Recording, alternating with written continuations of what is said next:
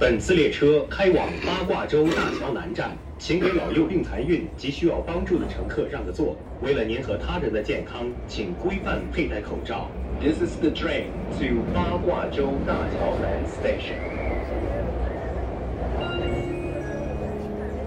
前方到站红山动物园站，请给老幼病残孕及需要帮助的乘客让个座。请从列车前进方向左侧车门下车。The next station is 红山村。嗨，各位好，这里是午夜飞行，我是维 C，欢迎你的收听。今天的这期节目呢？啊，看到题目你应该就已经知道了，我们要去南京非常著名的红山动物园了。其实我去南京红山动物园是今年春天的事情，只不过因为各种各样事情耽误了一些，所以当我们做这期节目的时候，已经是初夏时节了。但是我觉得红山的可爱之处不在于具体的哪一个季节，或者说它的一年四季都非常的可爱，而且正好呢，马上就要到六一儿童节了。我觉得红山带给我的一个非常非常重要的感觉，就是在红山，特别是在红山的本土动物区，可能是我在最近十年的时间当中，觉得自己离那种非常纯粹的童年的状态最接近的时刻，或者说在红山动物园的本土区。真的让我感受到了一种什么叫当世界年纪还小的时候。所以今天呢，我们就想跟着声音一起重访红山动物园，特别是红山动物园的本土区。我们不会再聊很多关于红山动物园的那些明星动物了，因为关于他们的大量的视频、音频、文字的报道已经太多了。那我们今天会特别专注在红山动物园的本土区，或者说叫本土物种保育区。因为我觉得这个地方是整个红山里让我觉得最可爱、最像家的地方，像极了世界年纪还小的时候。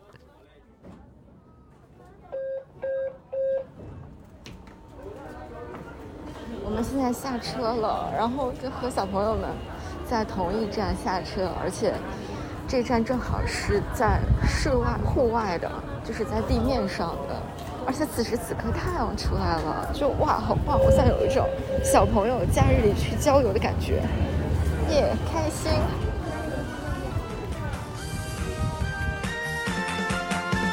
小朋友假日里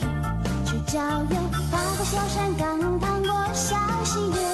小蝴蝶贴上你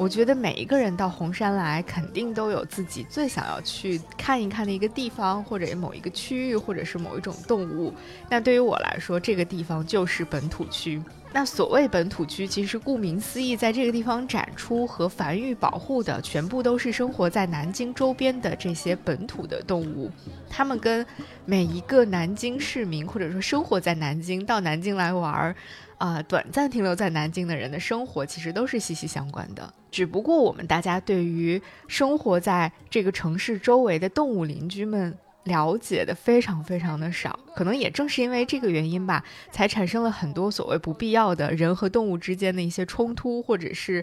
人们对于某些动物的恐慌，比如说像很多年前大家都听说过，在南京有一个非常著名的新闻事件，就是一只野猪跑进了城市便利店里这样的新闻。所以，即便是今天你来到南京，可能也会听到有人说会不会在马路上遇到野猪之类的，好像这句话背后还透露着一点点的那种恐惧的心理。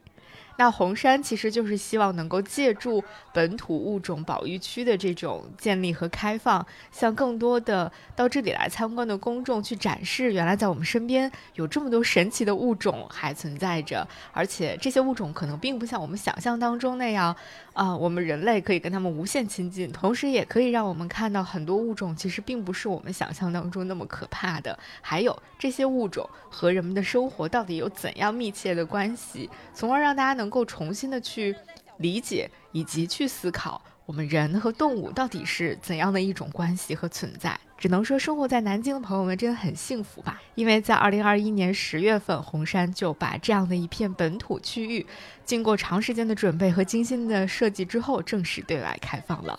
那我们这次到这里来，就是在它正式开放之后的一年多，二零二三年的春天，我们终于来到了这个向往已久的本土区。打开二维码，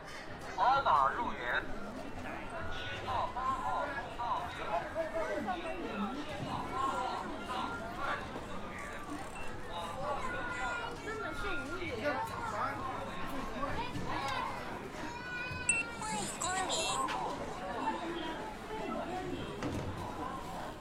耶，我们进来了。接下来呢，我就不知道要往哪儿走了，我们就随便走吧。我们就是来进行一些人间观察。它这边有一个导览图，但是呢，我决定就随便走一走了。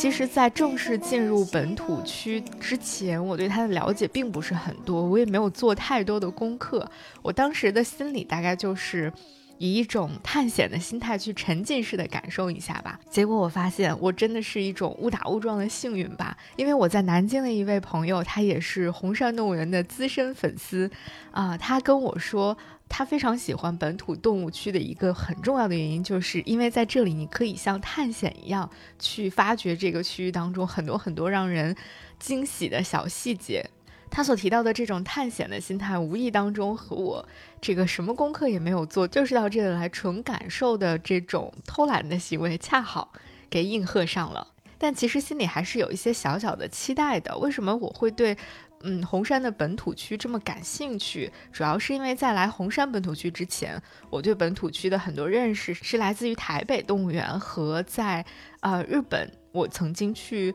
东京的武藏野那个地方吉卜力美术馆玩的时候，顺便去了一趟那个附近的景之头动物园，那可能是我人生当中长这么大。第一次看到一个那么好的一个本土保育区，比如说他们会给去世的动物们建立纪念馆，甚至会在园区里面立一个纪念碑，在那个纪念碑旁边还有一个很有趣的雕塑，是一只猫头鹰，就是这只猫头鹰在守护着这个纪念碑，同时这个猫头鹰啊，它面部还有非常丰富的表情，那种淡淡的忧伤和悼念的表情，也可以让人看了之后感受到很多很多的触动。还有，比如说，在一些动物的这个简介的牌子上，可能这些动物是一些会冬眠的动物，所以呢，在它的简介牌子上面就会及时更新一些信息，告诉你说这些动物可能已经冬眠了，所以你不要打扰它。或者他们还会事无巨细的跟你讲说，生活在这一片土地上的那些平凡的小水沟、小水坑里面到底是什么样的，有什么样的物种等等。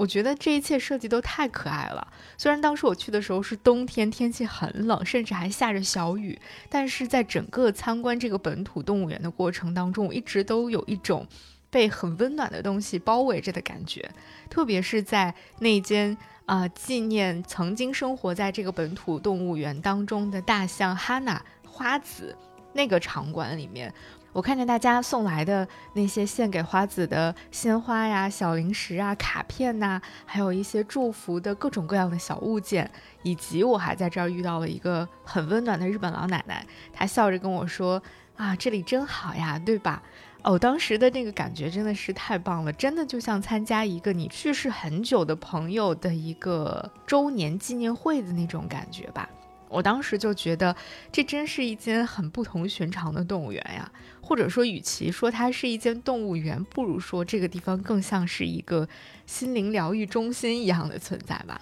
那也正是因为这样，在真正的参观红山的本土区之前，我其实还是有很多期待的。我很想知道，在南京，在红山，在一个被大家夸了很多很多次、很多很多年的这样的一个动物园里面，我会看到一个什么样的本土区？我会不会再遇到类似于像在景之头动物园这样的温暖的在地的感觉？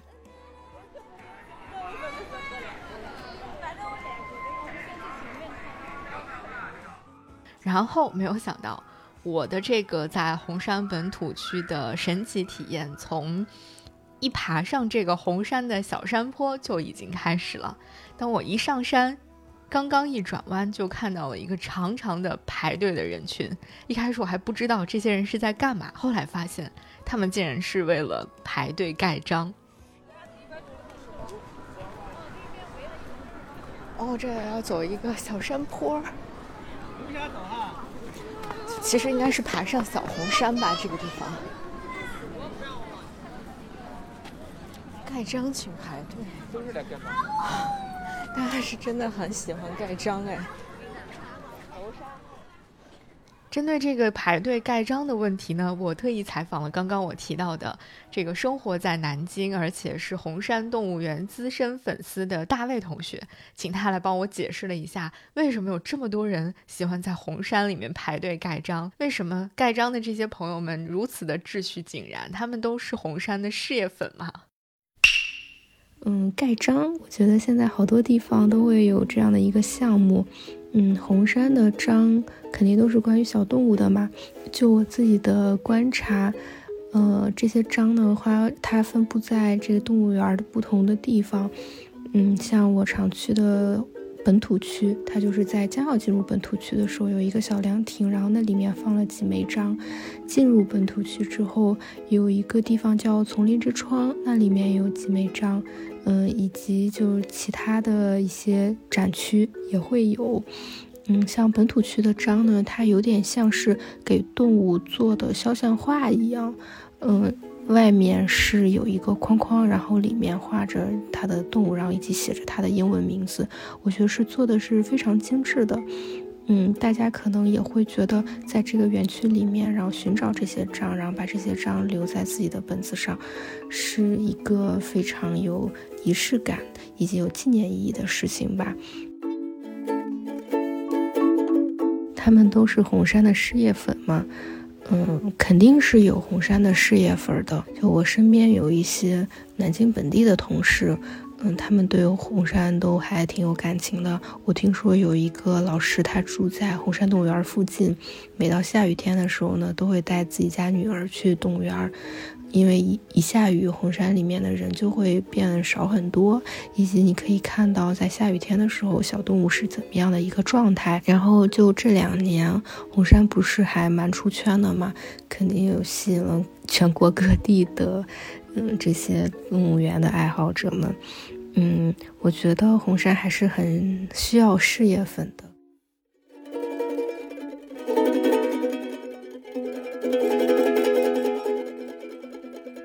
谢谢大卫给我们带来的这些非常细致的周边信息。一会儿我们还会跟他远程进行一些连线。那我们现在就继续向前走吧。如果你对盖章没什么执念的话，我们就正式进入到本土区了。但是在正式进入本土区之前，成功吸引我注意力，而且让我驻足了很久很久的地方，是在入口处的这些啊所谓宣传栏的部分吧。在这里你会看到很多很多个牌子，比如说本土区的参观导语，还有一些本土区的公约，还有就是特别特别可爱的手绘黑板报。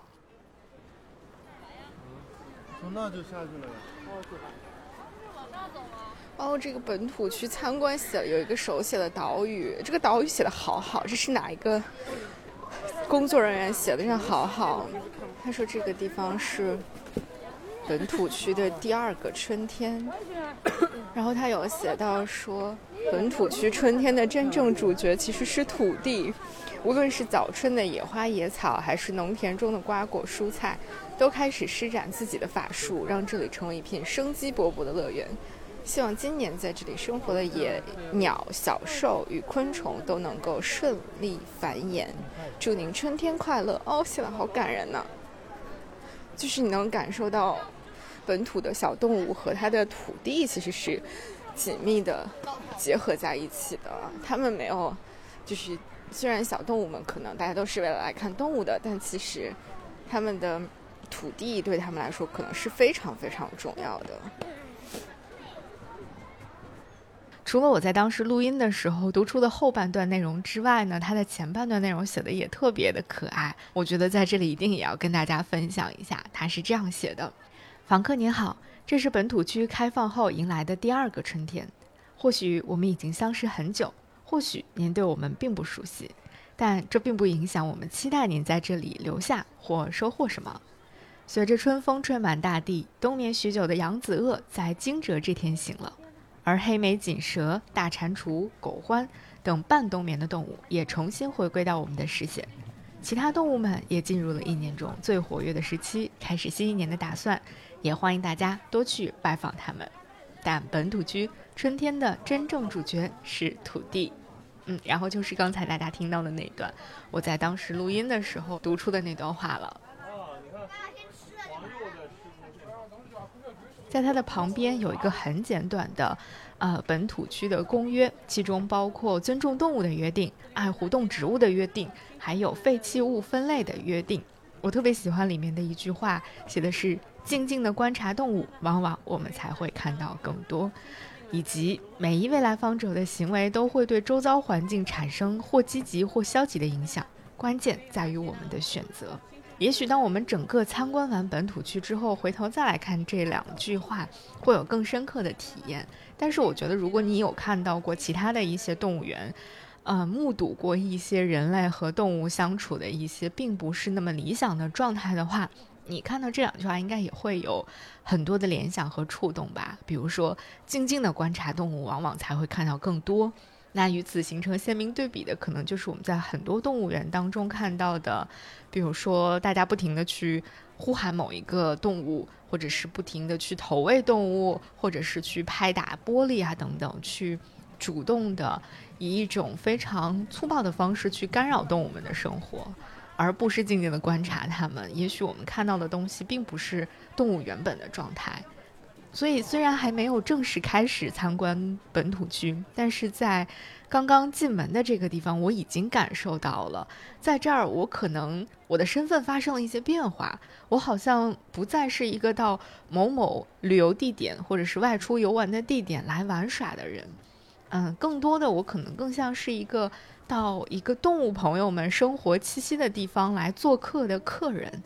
然后我在进门的这个地方感受到了一种。非常平等、非常友善的欢迎，不是那种一味的讨好，也不是居高临下的教导，而是一种非常平等、友善的欢迎。我非常的欢迎你来到这个地方，但同时我们也有一些建议和一些约定，希望我们可以共同去维护和遵守。你在这里还可以学习到一些最基本的跟动物朋友们相处的原则和方法。我觉得这种感觉实在是太棒了。同时，我也意识到。对呀，在过去的很多年里面，好像从来没有人非常认真又很平等、很有亲和力的来告诉过每一个来参观动物的朋友，我们到底应该怎么跟动物去相处。我们可能最多只是一遍又一遍的看到那个非常冰冷的、简单粗暴的写着“爱护动物”或者是“请勿投喂食物”这两条标语牌子。而现实当中的情况，就是在标语牌的旁边，依然有很多人在给猴子投喂花生，在给鸟类和鱼类去投喂面包屑等等。所以这些空泛的标语最终成了个摆设，然后每一个来这儿看动物的人呢，就仿佛只是走马观花的游客，到这儿看个热闹也就罢了。但是在红山的本土区，我真的因为这样的一些欢迎语，这样的一些，嗯。用手写的黑板报的形式告诉我的一些最基本的常识，让我重新定位了一下自己。我确实只是一个来造访动植物朋友们的家园的一个普通的人类，而造访其实就意味着我们要有一些边界感，要彼此的尊重。我们作为人类是带着一颗好奇心到这个地方来探索的。那更棒的一种状态，就是你带着一颗热忱的心去尝试理解另一个世界、另一个生命世界里面发生的一切。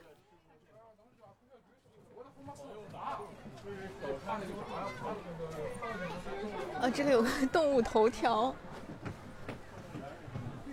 讲了，在这个本土区有一些新的住户。好啦，那从这里我们继续向前。这个手绘小黑板报的部分还没有结束，后面还有更精彩的手绘小黑板报。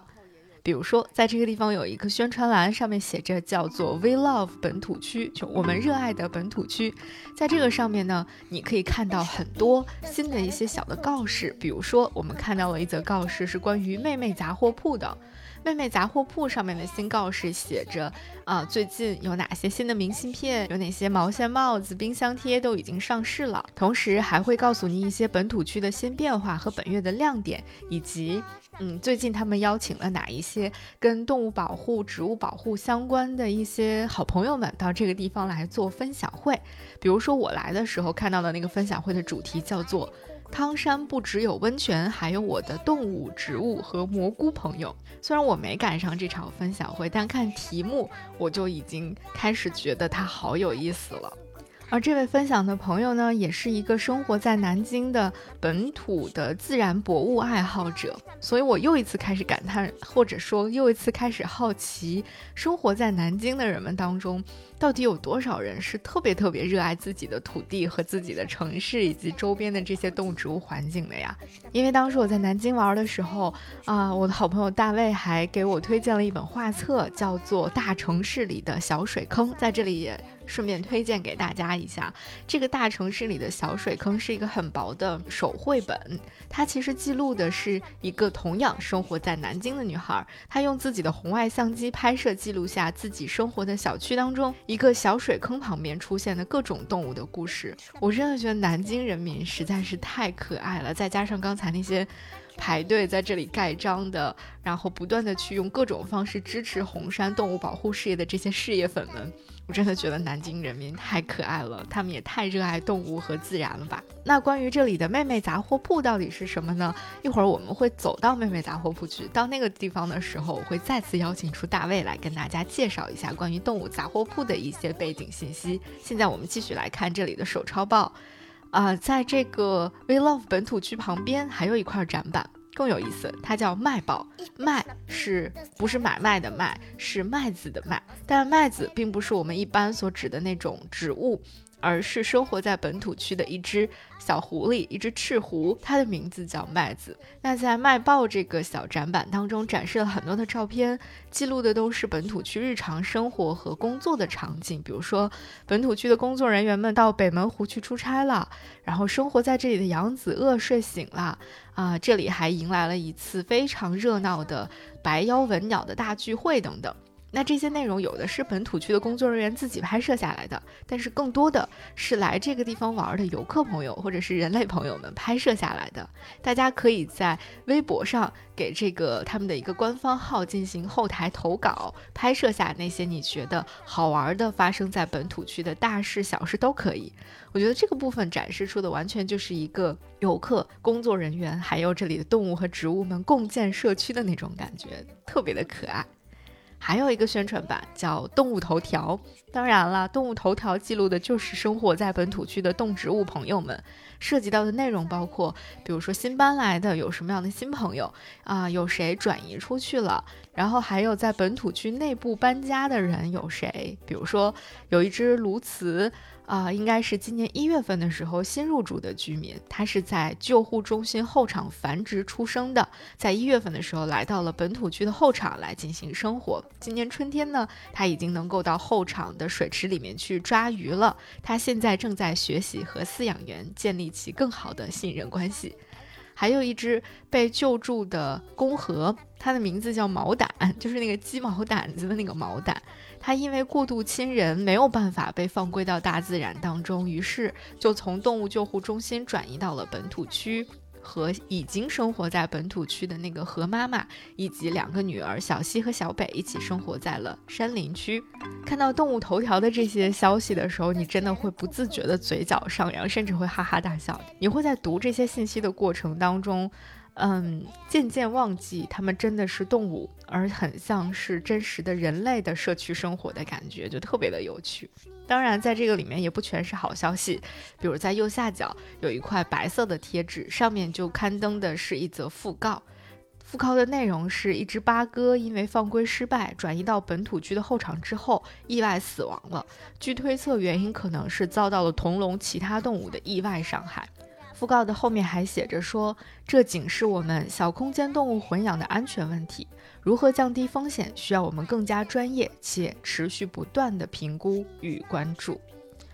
读完这块展板啊，我最大的一个感受就是。本土区的这些工作人员们实在是非常非常的专业，又很用心，而且可爱到不行。同时，我也就更理解了，在之前我读到的那些报道当中，曾经有提到过，他们在自己的办公室的白板上面有一句话是万年不变的，就是“我们只做一件事，对他妈的动物好”。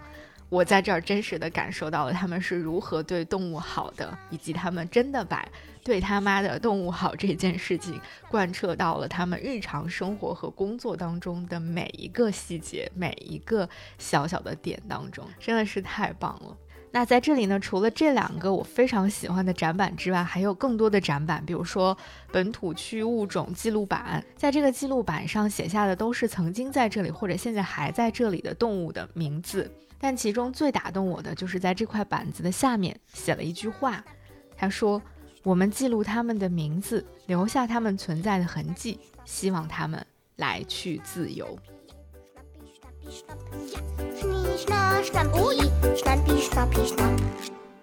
那关于这个部分的海报和这个黑板报的设计呢，我们在网上找到了一段采访，采访的对象是在本土区负责这个部分工作的饲养员拉拉。拉拉是这么来说他们设计这一块展板的初衷的，就很纠结。中国大部分动物园的科普牌基本上全部都是设计好，然后打印很永久的那种牌子，实际上面。过去的工作经验中，我知道动物的信息，还有展陈，还有动物的故事，其实是在无时无刻在变化的。所以它就其实引起了我很大的那个矛盾：就什么样的信息我们是应该给游客知道的？然后我们既想可能传达的很准确，然后又不能很及时的变化的话，你就很难跟游客建立起那种真的交流吧。像日本动物园、台北动物园这这些地方，它其实会经常。呃，使用就是饲养员自己手做或手写的，就虽然可能不是很好看，设计的不是很精美的那种牌子，然后去做讲解。然后我亲自参观这些的时候，我就会觉得，哦，就看到这个东西的时候，我是有被打动，或者说有共情的。嗯，所以我就觉得这个方式是非常值得去尝试的。如果所有牌子。都用手写的话是一个很大的工作量，但是我们也有跟广告公司接洽，然后等等，就是觉得，呃，既然我们想要传递的是我们的想法，还有我们对这个动物的认知，可能手写牌子是我们唯一的途径。最后，我们可能就传志愿者加入我们这个整个科普的过程，然后他们嗯来手绘。然后就发现每一个牌子都很不一样，而且大部分真的很好看。然后游客也会给我反馈说，觉得这个牌子里面就给他们拉近了距离，然后他们会更容易注意到这样的信息。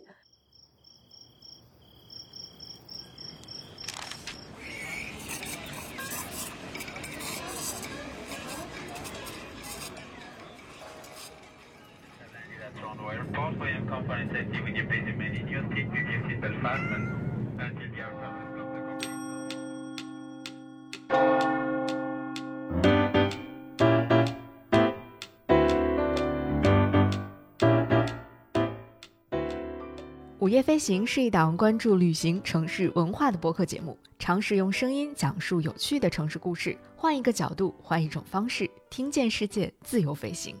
本节目由 Marcast Media 制作出品，欢迎你在苹果 Podcast、小宇宙、喜马拉雅、网易云音乐、QQ 音乐等平台搜索“午夜飞行”订阅收听。你也可以搜索“午夜飞行”的微博、微信公众号等社交平台账号，了解更多节目背后的人和故事。现在我们也有属于听友们的飞行基地了，欢迎你在节目说明里查看入群方式，与更多听友一起快乐飞行。同时，我们也欢迎有意向的品牌赞助支持这档节目，一起让世界变得更有趣一点。合作联系可发送邮件至 hello at marcusmedia.com。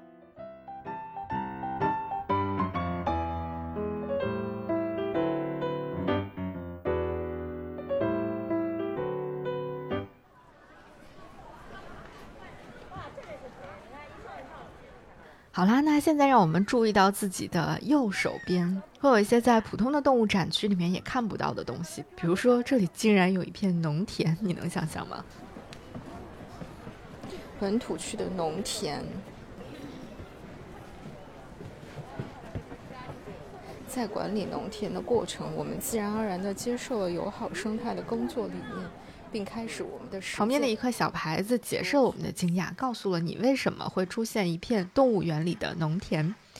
他的说法是。在动物园的展区里打造一片农田是一件有趣又充满挑战的工作。另一片贫瘠的土壤恢复生机，需要的是与自然合作和资源的有效利用。幸运的是，在动物园中，我们可以利用的自然力非常丰富：大象的粪便、清扫的落叶、动物使用过的木屑、北门湖捞的水草、餐厅的厨余等源源不断的宝贵资源，正在帮助我们加速土壤的改变。从而形成一个更加自然友好的物质循环系统。不知道你还记不记得，我们在今年春天，也是三月份的时候，跟在京郊种番茄的子鹏老师，也就是我们的第六十五期节目当中，跟子鹏老师曾经聊过种地这件事情。当时在跟子鹏老师聊天的过程当中，我就第一次意识到了，原来。啊，其实有的时候我们种一个东西，无论是种什么，感到很困难的最重要的原因，不是因为我们种的方法不对，而是因为我们对于土壤的培育不够。另一片贫瘠的土壤恢复生机，是一件其实很有挑战性的事情，就像这个小牌子上写的这个文字所说的。所以，当我在这儿看到这样的一片动物园里的农田，以及他们用什么样的方式来让这个土地恢复生机的时候，真的是突然很激动，或者说很感动。就是那种人和自然相处的方式，他们完全是贯彻在了各个环节，不仅仅是对于动物的保护和这种日常的呃照料方面，他们真的是整个把这个自然循环系统全面的打通了，贯彻在了日常的每一个环节当中。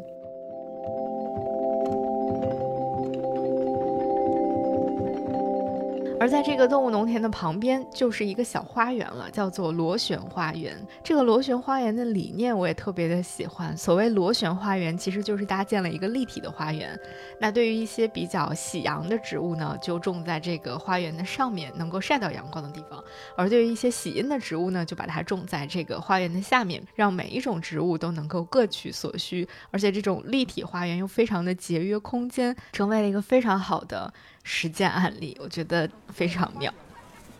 刺猬呢？刺猬，刺猬，刺猬的话觉得哈，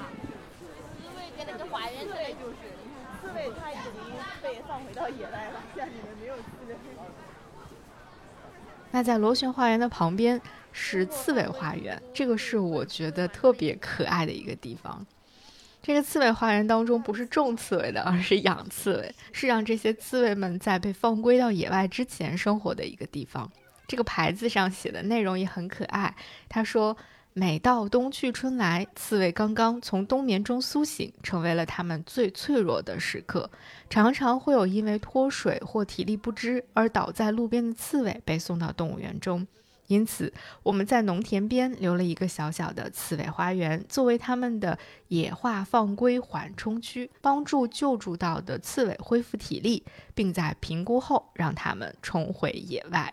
是不是特别的可爱？你能想象那种刚刚从冬眠当中苏醒的，有一点点。啊，脆弱的、软绵绵的小刺猬们在这里每天晒一晒太阳，吃一吃果子，渐渐恢复体力之后，又从这里回到野外，回到大自然当中去自由生活的那个画面吗？是不是有一种动画片感？那我去的时候呢，这里已经没有刺猬了。因为他们都已经恢复好，回到野外去了。这里还有一个小牌子，特别告诉我们，现在没有看到刺猬，是因为他们都已经回到野外了。所以，比起在这里还能看到刺猬，知道他们顺利健康的回到野外，这件事情本身会让人更高兴吧？就是比看到刺猬更开心的，就是你知道他们已经自由快乐的回到野外去生活了。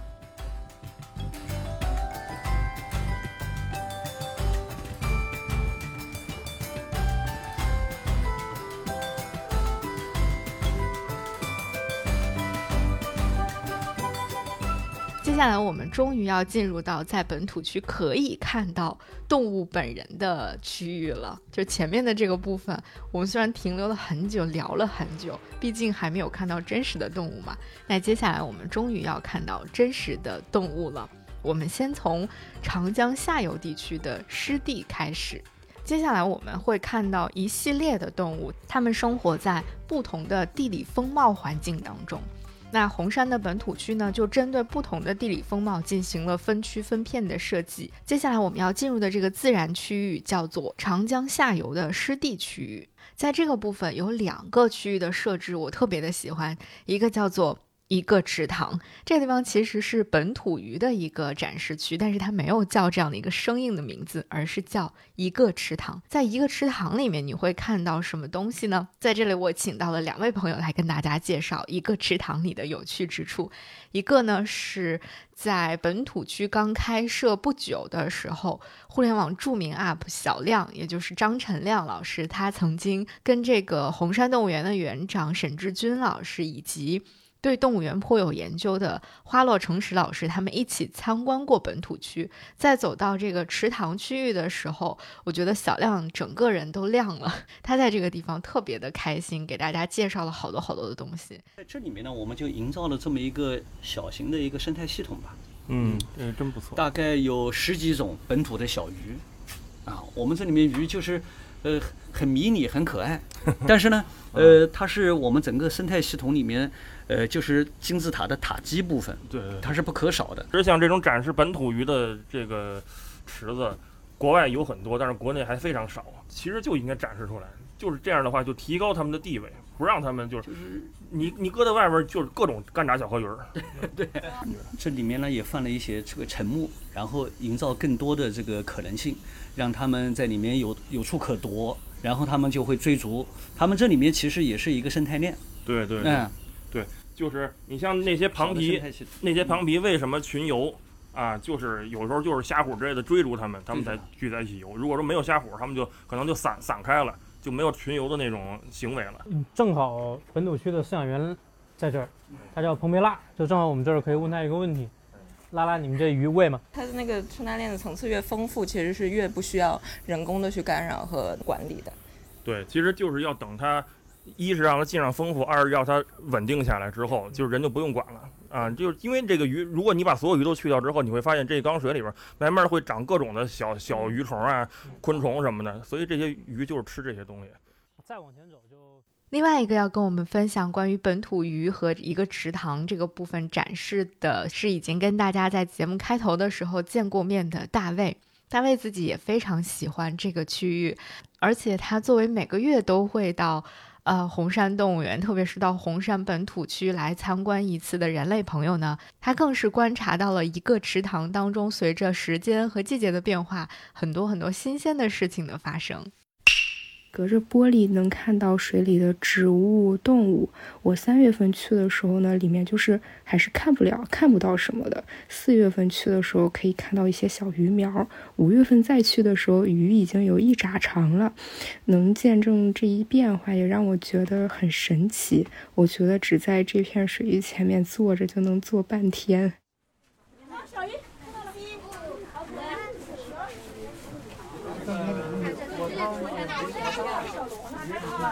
小海螺，小蹲下来蹲下来。应该养不了大，就是造的一个生态系统。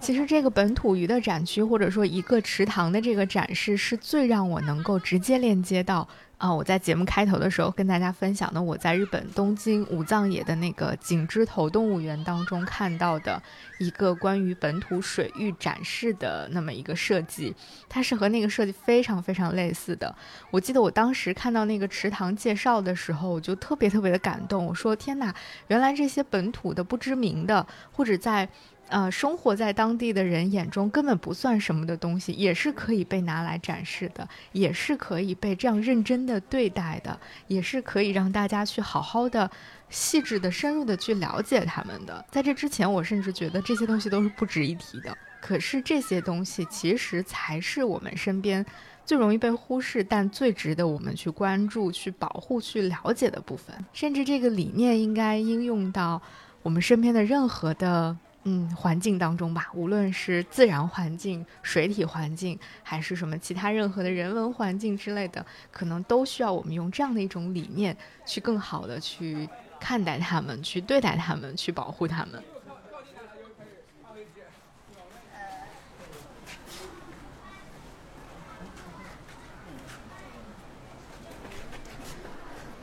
太棒了！他在这里做了一个玻璃幕墙，然后有一些。贴了一些防撞贴纸，其实就是让大家，大家会觉得一开始会在这里看，说，哎，这个是里面有鸟啊，但其实就是让你感受一下，如果没有这些玻璃防撞贴纸的话，可能我们也会像鸟类一样撞在上面，就是让大家感受一下，作为一个鸟，看到一个玻璃幕墙的时候会是一个什么样的感觉，很巧妙。看完了可爱的一个池塘之后，我们继续往前吧。接下来的这个区域当中，最受小朋友们喜欢的就是扬子鳄展区了。因为在这个时候，扬子鳄刚刚从它的冬眠当中苏醒过来，所以呢，嗯，人们很幸运的可以在这儿看到扬子鳄的身影，就在岸边。同时呢，我觉得这个地方最打动我的可能不是扬子鳄，因为我对这个动物可能感情就比较一般般吧。呃，这个地方最打动我的其实是扬子鳄前面的这片玻璃上面。贴的防鸟状的玻璃贴，我觉得在本土区当中所要传递的人和动物之间的那种彼此关怀的那个状态呀，就在这个小小的玻璃贴上又得到了一个很充分的体现。我突然看到这个防撞贴的时候，就特别特别的感动。可能是因为那段时间我读到了一些关于城市当中鸟类生活现状的一些文章吧，所以我那段时间就特别的关注生活在大城市当中的鸟的这个状况。也可能我投射了很多生活在大城市的人被如何去对待的一些东西在鸟儿的身上吧。所以，总之，当我看到这个防防鸟状的玻璃贴的时候，真的是被打动了一下下。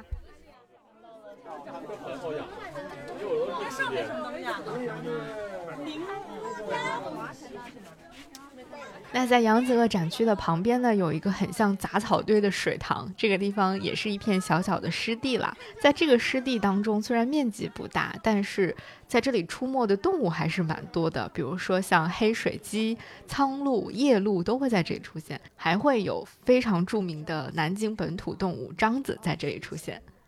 八卦洲这边有很多獐子，在紫金山有很多狼。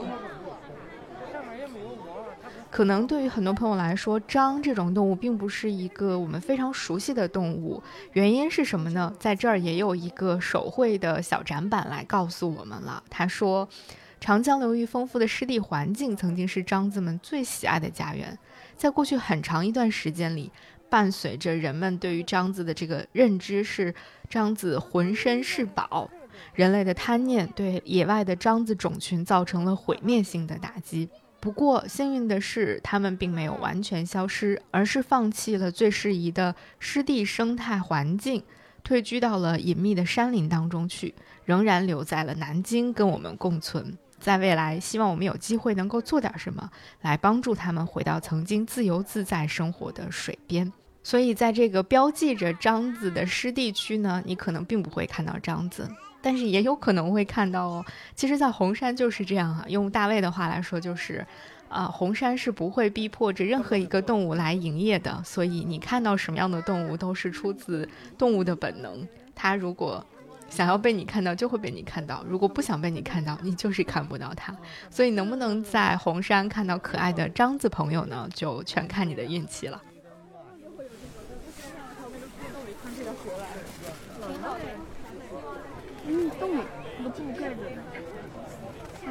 哪里有啊？在那个人家看。哦，我看到了。那从张的这个展区，我们扭头向后看，你会看到黑眉锦蛇的展示区到了。只不过黑眉锦蛇的这个展示区特别的有意思，它不是一个我们常规见到的树枝或者是一个玻璃的箱子，而是为黑眉锦蛇建造了一个灶台。为什么会建立一个灶台呢？一开始其实我有一点点误会，我以为啊是要说人们经常喜欢来烹饪黑眉锦蛇。后来我读到旁边的介绍，我才知道哦，原来不是，是因为黑眉锦蛇是以鼠类为主要食物的，而一些老旧的房子，特别是灶台附近呢，因为有食物的残余，啊，老鼠非常的活跃。同时，这个灶台的余温呢，也能够加速蛇类的新陈代谢，所以黑眉锦蛇会经常出现在灶台附近。这也是为什么啊，他们在这个动物园里面去复原了一个黑眉锦蛇日常出现的场景。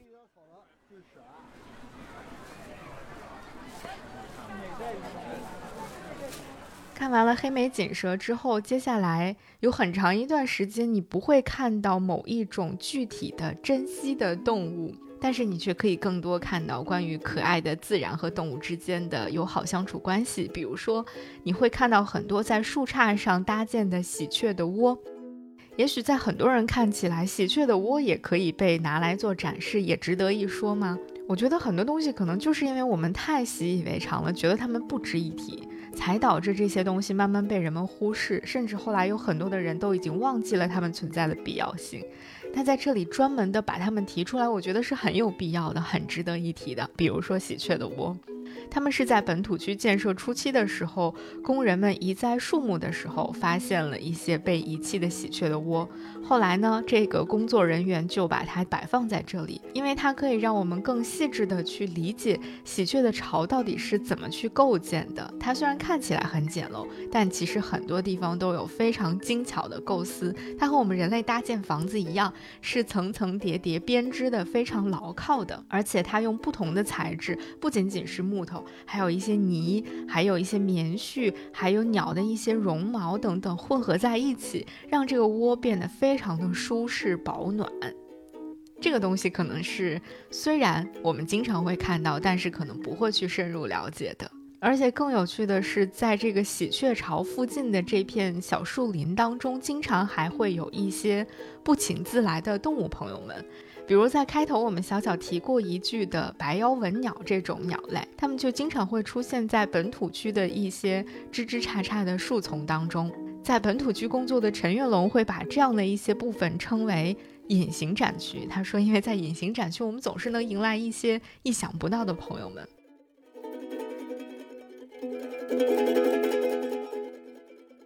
从喜鹊窝的部分继续往前走，我们看到了一条水沟。如果不是特别留心，你可能都不会注意到这条水沟的存在。这其实不是一条，嗯，普通意义的水沟，它还有一个名字叫做汉溪。那主要是因为这条水沟，它里面的水主要来自于下雨的时候，扬子鳄展区和獐子展区溢出来的那些水，就会流到这个水沟里面去。通过调节水沟里面土层的厚度，就可以形成一个不同深浅的水域。有一些部分呢，终年都会有水，而有一些部分呢，在干季的时候它就会干涸了。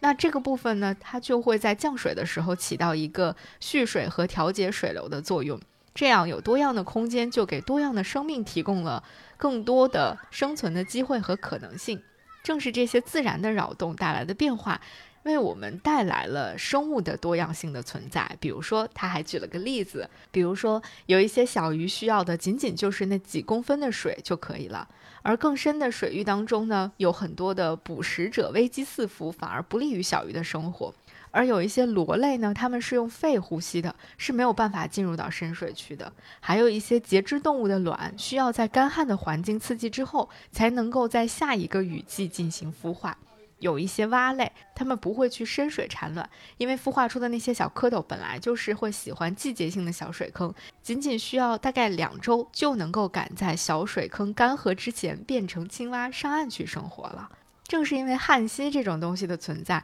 才能够让这样的生物多样性在这里出现各种各样的变化。这就是大自然最奇妙的地方。不要把它都变成一个整洁的水泥路面，也不要把它都变成一个统一深度的水塘。就像这个展板上写的，美在于参差不齐，而不在于整齐划一。太妙了！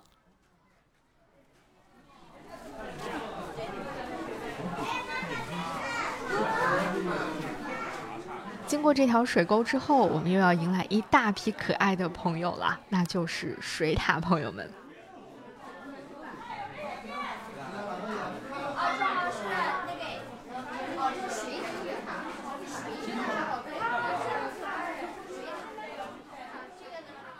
红山的这个水塔展区呢，是跟山水自然保护中心共同合作来完成的。我对山水自然保护中心的了解，还是从很早之前就已经开始了。那个时候我知道他们在关注青藏高原上的雪豹，还有比如说像西南地区的大熊猫保护、金丝猴保护等等。他们在三江源的那个地方开展了很多很多的这个野生动物的研究和保护的工作。当我看到这里的这个水塔保护是和山水自然保护中心共同来做的时候，我就觉得，哎呀，真的是有一种梦幻联动的感觉吧。就是在这个地区，水塔们所呈现出来的那种生命的活力，是我在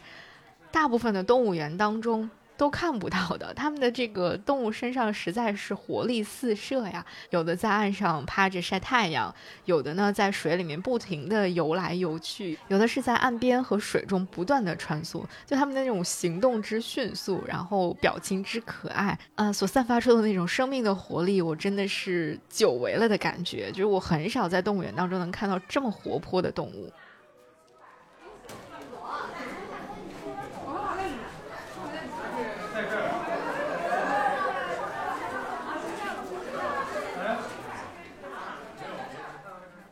这个地方除了水獭朋友本身的可爱，这个地方的展示也很可爱。特别是在这个展示墙上有一个部分，来告诉了我们水獭的调查和研究人员是如何来追寻水獭的踪迹的。一个非常重要的线索就是水獭们的粪便。通过去观察水獭粪便当中的食物残渣，还可以去推断水獭的食谱。然后呢，给水獭的这个栖息地的状况进行把关。在这个部分有一个小小的塑料盒子，通过这个盒子，你可以收获人生当中一次非常特别的嗅觉记忆。他们邀请你来闻一闻水獭的粪便到底是什么味道的。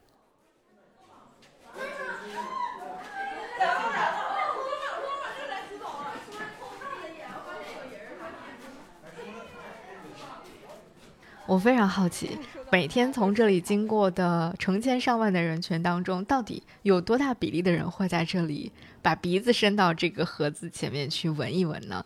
反正我是闻了，不过我好像也没有闻到什么特别的味道。在这个下面还有一行小小的字，说水獭的粪便有人觉得会很腥臭，有人觉得很清香，甚至有人还会闻到花草的芬芳。这是为数不多的令人。不会感到反感，甚至想要去闻一下的粪便，这就是水獭粪便的特别之处了。我不知道是不是因为这个盒子放置的时间有点久了，所以味道没有那么的浓郁，还是说不同的人会闻到不一样的味道。如果你到红山来来看水獭的话，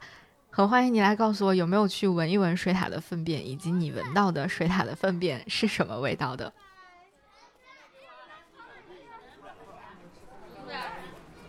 嘿嘿嘿，本人最喜欢的文创到了。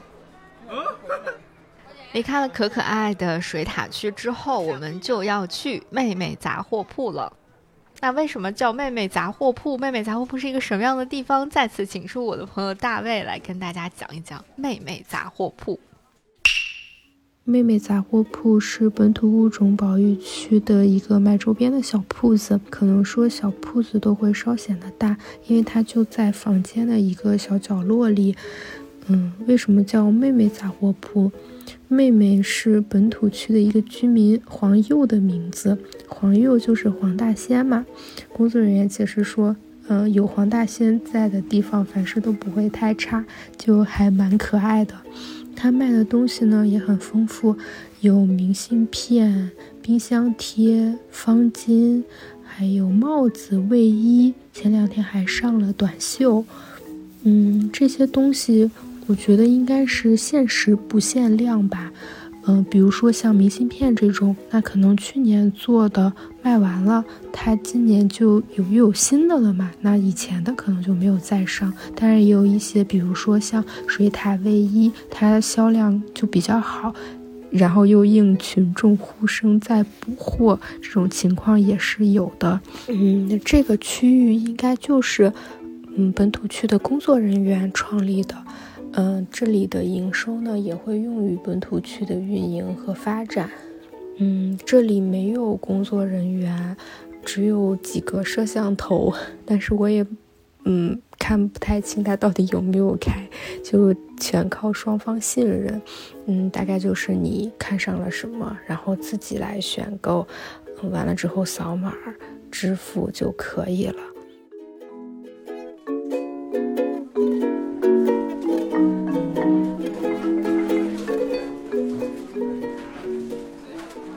我其实进入妹妹杂货铺的时候是一脸懵的状态，我就是看到是一个小屋子，然后上面写着什么什么杂货铺，我就是我本能的直觉就是，哎，我在这里可以买一些文创周边了，就很开心的进去了。嗯，然后进去之后让我非常惊讶的一点就是这个地方没有人来看管，呃，大家都是非常自觉的在扫码，然后来买东西。我当时内心的一个第一反应就是，他们不怕这个地方的东西会被大家偷拿走吗？我旁边有好几个女生，就是一边在抱怨说：“天哪，这个好麻烦！我们每买一件东西都要扫一个码，因为可能大家同时要买很多东西嘛。就你买一次冰箱贴，你就要扫码一次付款，然后买呃帆布包就要再扫，因为没有人工在这里帮你收银嘛，所以没有办法呃算好你一共买了多少东西，一共要支付多少钱，你只能自己一次一次的扫码。如果你买很多东西的话，就要不停的去扫码。大家就一边在抱怨啊，总是要一次一次的扫码，然后一边还是停不下买东西的手，一遍一遍的在扫码。我觉得那个场景特别可爱。我先是观察了大家一会儿，呃，弄清楚了这个购买流程是怎么样的，然后才开始下手，自己也开始一次一次扫码进行激情消费了。哦，我我我给你看那个很很很像你的帽子。在大卫给我发来了这段语音解答之后呢，他还特意在小红书上找到了好几篇关于妹妹杂货铺的掌柜，就是妹妹那只黄鼬的一些照片。我才发现哇，原来妹妹这么这么可爱。但是因为妹妹很小嘛，她的体积很小，所以能看到她的机会特别特别少。如果你有机会看到妹妹的话，那真的是最幸运的朋友了。但没关系，无论看不看得到妹妹，我都会在这里激情下单消费的。哦，小猫猫。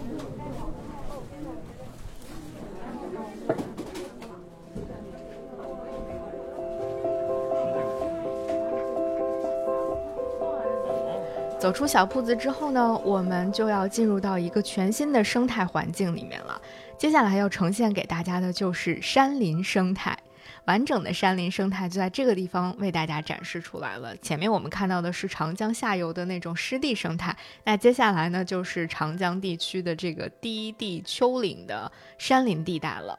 在这个部分，我们将要看到很多生活在山上的野生动物，比如说。大家非常感兴趣的野猪就生活在这个地方。还有啊，比如说我们刚才在本土区的那个进门处的海报上面看到的河，就那一丘之河的那个河，还有啊赤狐麦子。嗯，以及小几淘淘什么的，他们都会在这个山林区当中出现。当然，我们这次走访能不能看到他们，就要看我们的运气了，因为不一定能看到他们，可能他们正在做自己的事情，过自己的小日子也说不定。然后他为我们大概介绍了一下山林生态大概的状况，比如说它会出现什么样的植物，它的土层是什么样的。而在江南地区，低地丘陵大部分是亚热带常绿落叶阔叶混交林，所以这个地方的这种特殊的生态就会导致了这里有很多野生动物的食物来源会出现在这里，所以这个地方也会有一个稳定的生态圈。哇，nice！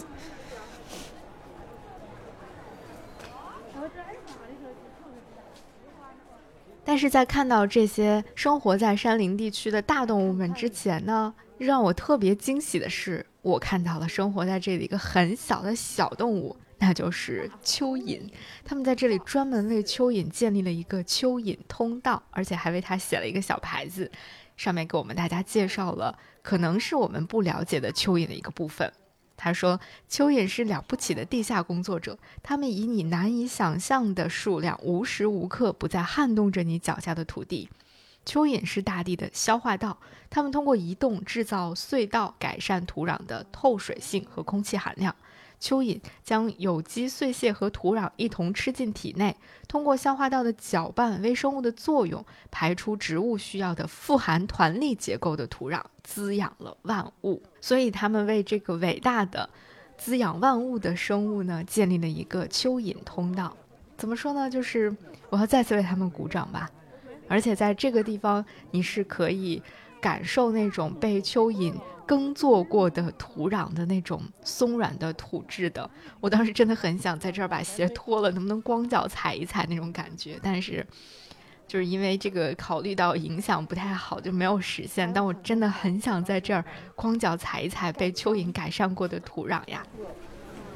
可爱呀！我真的这个可爱的出盖可爱这个词的出现频率太高了。经过蚯蚓通道之后，我们就要看到我最喜欢的野猪朋友们了。其实，在走进野猪的家之前。我对野猪的全部认知都来自于一些动画片和一些嗯非常碎片化的信息吧。我觉得野猪是我从来没有真正理解过的一种动物，但是在红山来到了野猪们的家，来到了蚁氏主家之后，我好像对他们的了解又更多了一点。啊，要看到我最爱的野猪了！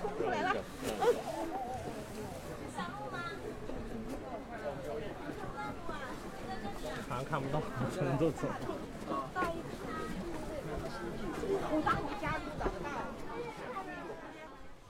首先，他们的可爱就不用我在这里赘述了。我觉得更可爱的是给这些野猪们起名字的工作人员。这个工作人员一定是。呃，宫崎骏爷爷的忠实粉丝，因为野猪这一家人的名字全部都来自于宫崎骏的动漫作品。比如说，蚁世主这个名字就来自于宫崎骏的动画作品《幽灵公主》。像他们的妈妈莫娜也来自于宫崎骏的作品《小桑、小梅和小月》。如果你是宫崎骏动画的忠实粉丝的话，你一定知道他们都出自于哪儿。总之，看到这个他们的名牌的时候，我真的是会心一笑，有一种多个次元壁被冲破了的感觉，就又可爱又觉得有趣，让我对红山的爱、对在红山工作的人的爱，以及对于这些野猪朋友们的爱，都更多了一点点。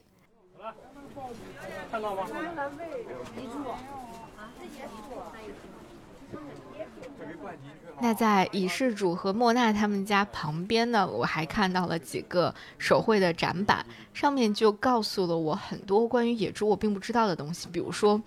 森林里的野猪是用吃在改造环境的，因为野猪是一个杂食性的动物，它几乎什么都吃。所以，在它翻食的过程当中，需要不断的去翻动和挖掘泥土，在这个过程当中，就有点像刚才我们看到蚯蚓的那个作用，它不断的翻动，就可以让这个土壤充分的，呃，和空气接触，然后让它的泥土呢。更好的去呼吸，让整个这个土壤变得更加肥沃起来。同时，那野猪吃下去的很多，比如说它无法消化的种子之类的，还会随着粪便排出体外，从而起到了一个很巧妙的传播种子的作用。所以，改造土地和影响整个地区的自然环境，虽然并不是野猪们的本意，但是它们在这片区域当中生活，却无意当中带来了很多，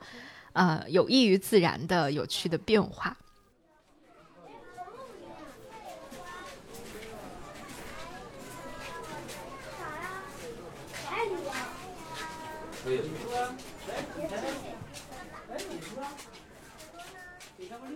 还有一个是我觉得更有趣的，就是野猪其实还非常的具有互帮互助的这种精神，就是因为野猪它们看起来就非常的厉害嘛，非常的能够应对一些来自自然界的挑战，比如说它们对寒冷的天气有非常好的适应能力。在那种冰天雪地的地方，它们也可以很好的去生活，甚至呢，有的时候，呃，野猪还可以靠它们强有力的身体，在雪地上去开出一个通道，而这个通道，其实在无意当中又会帮助到生活在这片森林当中的其他比较弱小的动物们，提供一个很好的方便的渠道。就这些小动物们原本是没有能力去在雪地当中开出一片新路的，但是野猪们的这种行为就给这些。像什么青鼬、黄鼬，还有像狍子这样的一些动物，给帮他们起到了一个开路的作用。它的邻居们就可以踩着野猪们的这个道路，在雪地上自由的移动了。同时呢，野猪在冬天取食的时候，还会把它表面的这个厚厚的雪都清理掉，让一些呃土地裸露出来。那这样的一些裸露出来的地方，又会给一些呃种子呃更多发芽的机会，也会让一些小型的哺乳动物可以在这些土地当中去捕食。总之，你会发现野猪它的很多行为是可以造福到它的。周围的一些比较弱小的邻居的，所以他们这块的这个展板就叫做帮助弱小的大家伙。当你了解到这些背景知识的时候，你再看这个，呃，原本就很可爱的野猪朋友们，你就会觉得他们更可爱、更有意思了。所以，也许下次你再在这个南京市区当中看到野猪的话，也可以不必那么的惊慌失措了。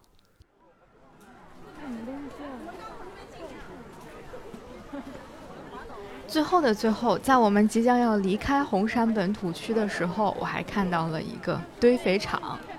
我觉得这个堆肥场的出现，就像是给整个本土区的游览也好，本土区的这种探索和体会也好，画上了一个非常圆满的句号，或者说做了一个非常棒的总结。它向我们展示出了，在一个完整的生态系统当中，很少会产生所谓的无用之物。就是我们日常当中觉得没有什么用处的，比如说一些草堆、一些枯枝败叶、一些啊动物们的吃剩下的食物，或者是动物的粪便等等，它们都可以在这个堆肥场的地方重新发挥作用，它们都可以成为日常的养料。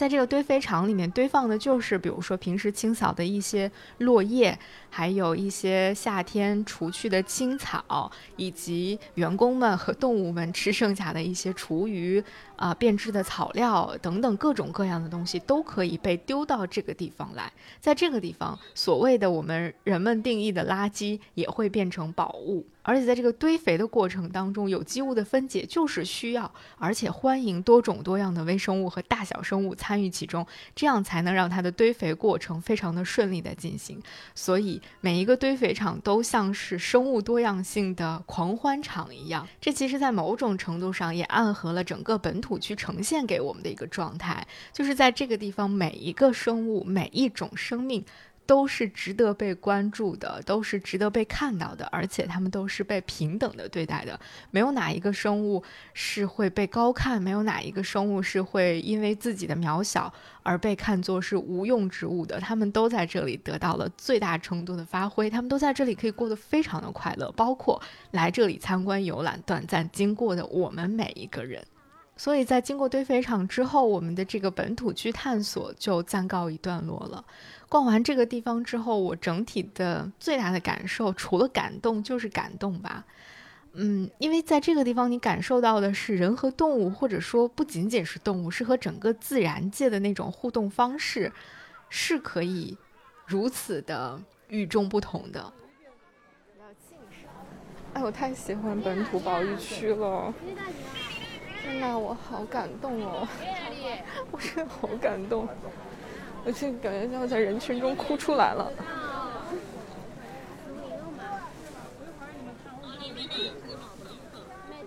就是你会感受到人和动物不仅仅是那个所谓的投喂与被投喂、抚摸与被抚摸，啊，人和植物的关系也不是，嗯。采摘与被采摘的那样的一种关系，那种所谓的亲近，或者说我们传统意义上理解的人和动物的接近和大自然的亲近，有的时候只是我们人类为了单方面满足自己的情感需求而做出的一些行为。但是在本土区，你感受到的完全不是这样的一种单方面的满足与被满足的关系，或者说在整个红山也不是这样的一种关系。比如说，我们对于红山有一些。大家已经比较熟悉的认知了，啊，像它是国内唯一一个自收自支的动物园，也是国内第一个取消了动物表演的动物园，而且在二零一四年之后，他们还取消了游客投喂，啊，他们做出的每一项改革，其实都是在真心的为动物们的健康去进行考虑的，而不仅仅是为了满足游客、满足人类的那种单方面的需求。所以在整个红山，特别是在本土区，在每一个角落。呃，无论是我看到了真实的某一种动物，还是没有看到动物，但是我可以看到动物们生活的那个场景，以及像我们看到那种非常微小的，像什么蚯蚓通道这样的一种设置，在每个角落，我都能感受到的是一种纯度非常高的热忱和一种爱。在本土区短暂停留的这几个小时，会让我有一种幻觉一般的存在，仿佛。我们人和动物从来都是这样平等相处的。我们会为了需要帮助的动物去提供人类能够提供的必要的帮助，同时又不会过度的去干预动物们自然的那种生活方式和他们的那些自然的行为表现。那同时，动物也会给我们人类带来非常美好的一种自然的体验，会让我们看到自然界给我们带来的神奇的自然现象。从而也拓展了我们人类对于生命形态的那种认知，仿佛这一切从来都是这样发生的。但当你回想你过往所经历的其他的动物园，或者是人和动物相遇的那个场景，比如说。嗯，一些动物表演的现场的时候，你又会发现，其实并不是这样的。我们是经过了很多很多人的努力，很多年的努力，才终于迎来了这样的一个难得的人与动物与自然平等和谐相处的这样的一个环境。在这个地方，动物不必强迫，呃，为人类表演，人类也没有任何的特权。你不能够要求夜行动物违背自己的天性，在白天必须要走出自己的那个房子来为你。表演来被你观看，你也不能要求一个喜欢安静的动物被生硬的拉出来在你面前进行营业。你甚至会在这个地方学会重新爱上土地，爱上蚯蚓，爱上每一种虫子，爱上可能你过去很害怕的某一种生物。嗯，可能我觉得也有一方面原因，是因为我今年非常关注人和土地这个关系吧。就像我们曾经跟子鹏老师一起去聊种番茄。呃，去种各种不同的植物的时候，那个也是我第一次知道，原来这个土地里面的虫子，土地的这种自身能力的发挥，也背后也有那么多很有趣的故事。而且我当时在参观红山本土区的，看到那个小花园、动物园里的小菜地的时候，我还特别激动的拍了照片跟子鹏老师分享。我说，我觉得红山动物园本土区这个地方，就是您说的那个人和土地可以亲密接触。和谐相处的一个样板空间，有机会你一定要到这个地方来感受一下。其实我们很多年以来都一直在探讨人与自然、人与动物应该如何去相处。嗯，有的时候我们也会说人应该臣服于自然之类的。但我觉得我在本土区，我在红山本土区感受到的是，我其实不需要特意的让自己去变得，比如很谦逊或者非常的卑微，要臣服于自然。嗯。更多的是他们所营造出来的这个环境，这个对生命非常友好的环境，不仅仅是说它只对生物友好，只对动物友好，它对生命、对普通的人也非常的友好。这样的一个环境会让你感受到，你不必刻意的摆出任何一种姿态，你只要沉浸其中，自然就会找到属于自己的位置。在这个环境里，你不太可能持续的保持那种所谓的高高在上审视动物的姿态，你唯一可能做的事情就是。让自己仿佛回到了童年时代，像一个小朋友一样，在这儿对一切都感到好奇，感到欣喜，会因为看到隐约出现的一个小挤而特别的开心，也会真的把鼻子凑上去闻一闻水獭的粪便到底是什么样的味道。就是这些小小的瞬间，有的时候会让我的鼻子一阵一阵的发酸，就是它会让我重新觉得，哦，人类还是值得的，或者生命还值得被我们更好的去关照和热爱吧。嗯，这个世界上还是有一些这样美好的瞬间，值得我们去拥抱和留恋的。可以说，它极大的治愈了我的一部分厌世的情绪，也给我在现在这样的一个环境当中带来了巨大的疗愈的作用。好像在我们经历了、看到了很多生命被无尊严的对待，或者说被残暴的对待之后，你在这个地方是重新能够看到，说哦，生命是可以被好好的尊重、被抚慰，甚至被拥抱的。原来生命和生命是可以这样共同美好的存在的，我觉得这个可能就是我为什么会，嗯，对红山动物园本土区有这么大的热情，甚至已经过去了好几个月之后，我再来聊这些内容，再听当时录下的这些声音片段，再跟朋友们回忆起当中的一些小细节的时候，还是会特别特别开心、特别特别感动的原因，嗯。在这之前，我知道红山很好，我也知道很多他们这里的很著名的一些动物们的故事，但是我不知道红山的本土区可以这么这么好。我真的，如果可以的话，我很想再来本土区一百次、一千次、一万次吧。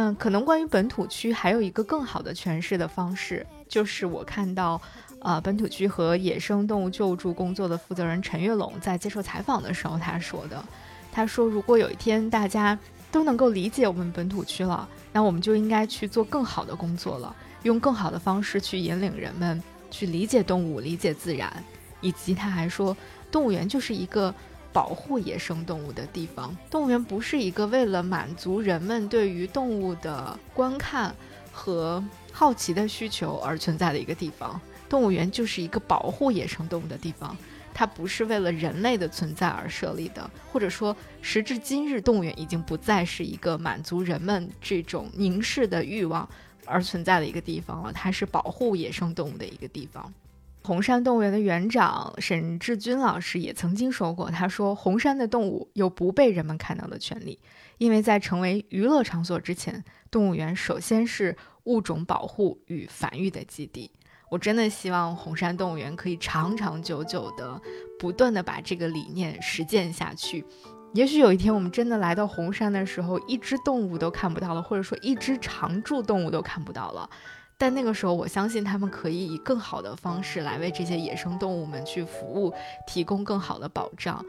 但那个时候，我可能会依然愿意来掏钱买门票。呃，到红山来逛一逛，来看一看，就像我们在本土区的那个刺猬花园里看到的。你在刺猬花园里看不到一只刺猬的时候，也许是我们最开心的时刻，因为那也意味着这些动物能够健康快乐的回到自然当中去自由的生活了。这难道不是最好的事情吗？所以在红山，我仿佛真的看到了这个世界最理想的一种模样，也看到了当这个世界年纪还小的时候最赤诚、最可爱的模样。所以非常谢谢红山，谢谢红山本土区这些非常可爱又，呃，始终能够对他妈的动物好的 这些工作人员们，也谢谢世界上有这样一个温柔美好的角落，让人可以流连忘返。希望我们每个人在心中都还保有一份这种童真、赤诚和对世界、对各种动物、各种生命的诚挚的爱吧。这里是午夜飞行，我是 VC，感谢你的收听，我们下期节目再见。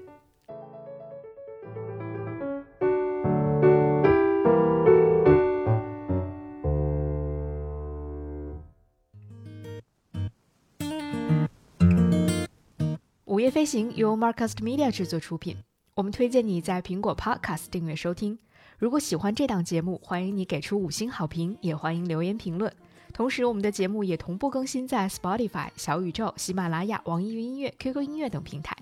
现在我们有属于听友们的飞行基地了，欢迎你在节目说明里查看入群方式，与更多听友们一起快乐飞行。同时，我们也欢迎有意向的品牌赞助支持这档节目，一起让世界变得更有趣一点。合作联系可发送邮件至 hello at marcusmedia.com。